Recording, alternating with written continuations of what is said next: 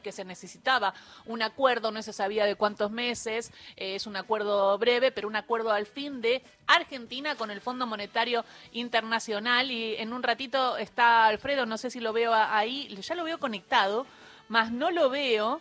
Eh, así que vamos a ver si podemos hablar con. Pero estoy, estoy, estoy, estoy, estoy. Ah. Nunca fuiste a una conferencia de prensa al pedo, ¿no? Un off al divino botón. Como de como los como la reta y Bullrich ayer con De Loredo que los hizo venir al pedo. Sí, sí, podemos decir, podemos decir. No lo quiero, Pero lo dijo al divino botón. ¿Qué pasa, Marmu? no, no, al pedo, yo digo al pedo, pero los oyentes se pone mal. Te lo voy a llevar a este lugar, porque no es el caso. Hoy dijimos un montón de veces pedo. Sí, hace como dos semanas dijimos boludo, un montón de tiempo. Sí, eh, escúchame, Alfredo, porque no es el caso, pero ¿cuánto, cuánto eh, técnico economista argentino fue al pedo al FMI? Uh, bastante, bastante. Y te digo que acá estuvieron al borde. ¿eh? Te digo que estuvo bastante complicado y, y sigue bastante complicado. ¿eh? Me parece que por lo pronto lo que se anunció eh, ayer y que en realidad estuvo manejándose a lo largo de la semana pasada, incluyendo el fin de semana, es tratar de mostrar que van a estar los desembolsos del Fondo Monetario Internacional para pagarla al Fondo Monetario Internacional y empezar a, ¿cómo podremos decir? frenar una incipiente corrida eh, cambiaria que empezó a reflejarse en, las cotizaciones del, del dólar eh, contado con liquidación y fundamentalmente el dólar blue, que es así más popular. Entonces me parece que ahí tenés tres frentes, tres frentes para tratar de entender lo del acuerdo eh, con el fondo o esta movida vinculado con mayor desdoblamiento del, del, mercado de cambio, ¿no? Con los nuevos tipos de cambio. Uno es el electoral, el electoral político. Eh, las elecciones paso están acá a la vuelta de la esquina, tres semanas, eh, y después tenés obviamente la primera vuelta en octubre. Por eso la revisión pasa a noviembre y en noviembre tenés en la eventualidad un balotaje. Por consiguiente, ese, ese noviembre que se va a servir en todo caso como eh, transición para el nuevo gobierno, el nuevo equipo económico que va a surgir de quien sea triunfador de, de las elecciones. La clave me parece que estaba en que Estados Unidos, el Fondo Monetario Internacional, quiere evitar evitar una gran perturbación en la eh, en el escenario electoral, digamos, en el supuesto que diga, bueno, no hay ningún tipo de acuerdo. Ahí te estamos perdiendo. Hablábamos de que Estados Unidos eh, ayudó mucho a la Argentina para llegar a esta negociación porque iba a implicar, eh, eh, si no, una inestabilidad que no le servía eh, ni a la Argentina, por supuesto, ni a Estados Unidos, ni al mundo, ¿no? Que tener como ejemplo de nuevo por la deuda del Fondo Monetario y que surja la noticia por todos lados de que el fondo, por el Fondo Monetario de nuevo cae un país como lo fue Grecia, como lo fue Turquía, Agustín imagino que debe ser súper difícil. Ahí lo tenemos de nuevo a Alfredo Zayat, que estaba con el análisis, y decías, entonces, Estados Unidos dice eh, ayuda porque le conviene, le conviene al Fondo Monetario tampoco, también no generar una, inestabilidad en el marco de las elecciones en Argentina. Entonces... Eso pues esa parte, es esa parte que uno puede decir, en última instancia, por eso es este crédito puente, o este acuerdo puente. Ten, en cuenta que todavía no está la letra chica. Recién el jueves teóricamente se va a conocer el acuerdo técnico, ¿no? Eh, eso por un lado. Después hay una cuestión que es de base. Hay pocos dólares en el Banco Central y por consiguiente esos desembolsos son necesarios para pagarle al Fondo Monetario Internacional y a la vez para tratar de tranquilizar a eh, los movimientos especulativos que hay en el mercado de cambio previo a las elecciones tradicionalmente y aún más cuando tenés poco, eh, pocos dólares.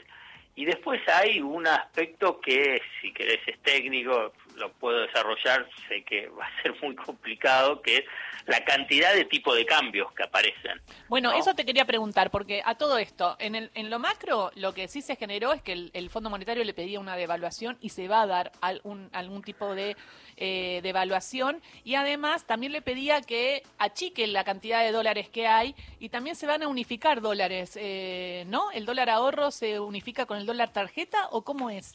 Sí, sí. Digamos, ahora lo que sería el dólar ahorro con dólar tarjeta de menos de 300 dólares, lo que se gaste hasta menos, hasta 300 dólares es hoy, hoy después se va a ir ajustando diariamente porque se modifica también el llamado dólar mayorista, que hoy está en 270.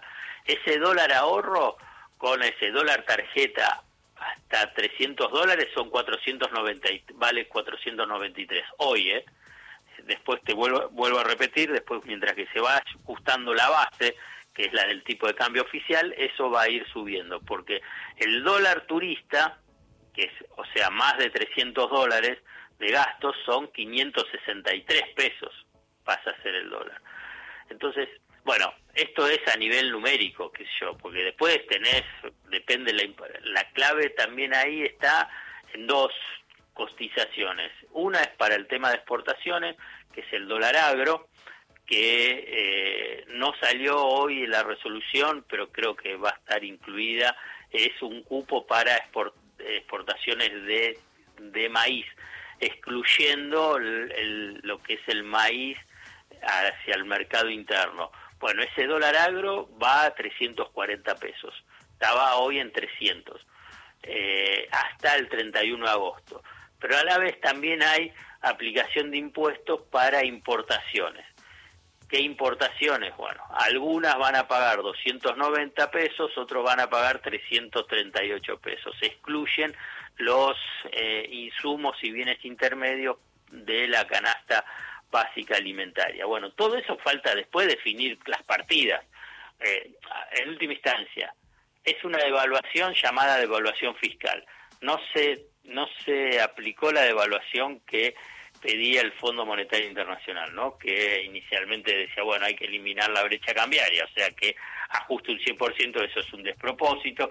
Después, en los informes técnicos hablaban entre un 25 y un 30%.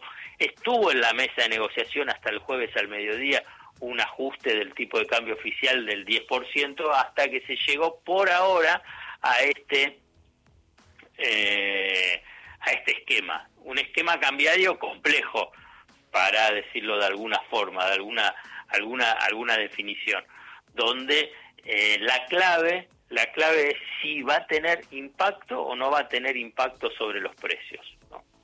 Eh, la apuesta que hace el Ministerio de Economía es obviamente que no, en el sentido de que va a haber mayor control, que se excluye los productos más sensibles de eh, del IPC y de la canasta del presupuesto de los hogares, por ejemplo, medicamentos y lo que te mencionaba también, alimentos y, bebidas y productos de cosméticos, de tocador y de limpieza eh, del hogar. Entonces, eh, uno puede decir, los rubros principales no estarían alcanzados con este nuevo dólar de, de importación. En cambio, los otros, que uno puede decir de servicios o, bienes sí, los lentes, Los, sí, todas esas cosas, sí. Eh, ¿Agus?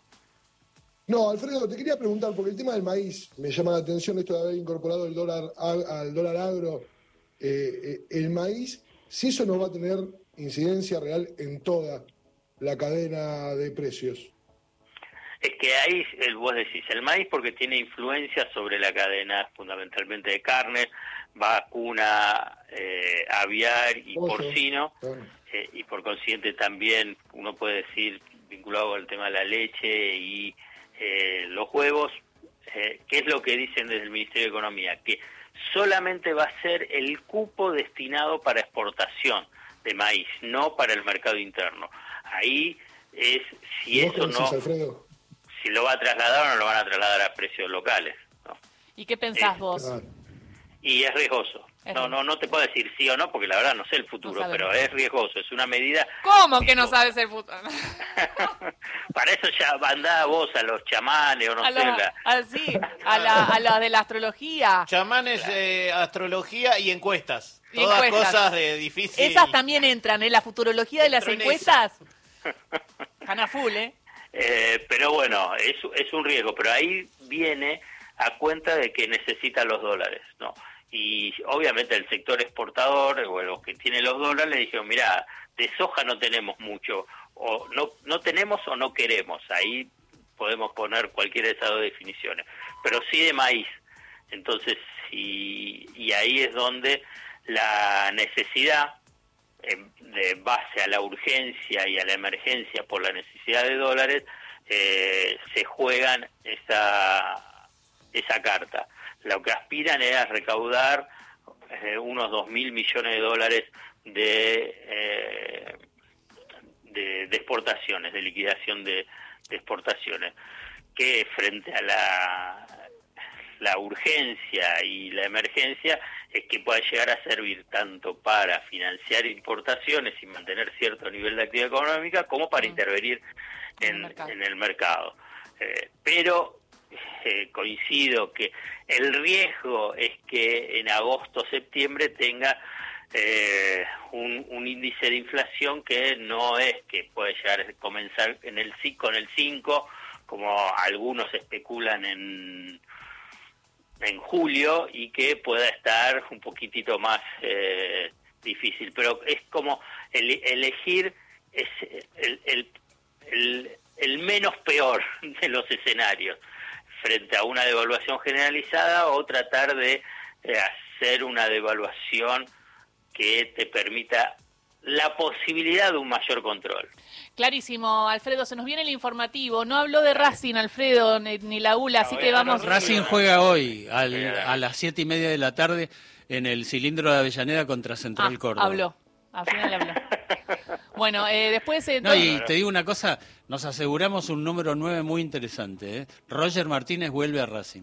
Qué bueno, qué bueno. Buena noticia. Bueno, chau, me voy al informativo. Gracias por el análisis, Alfredo.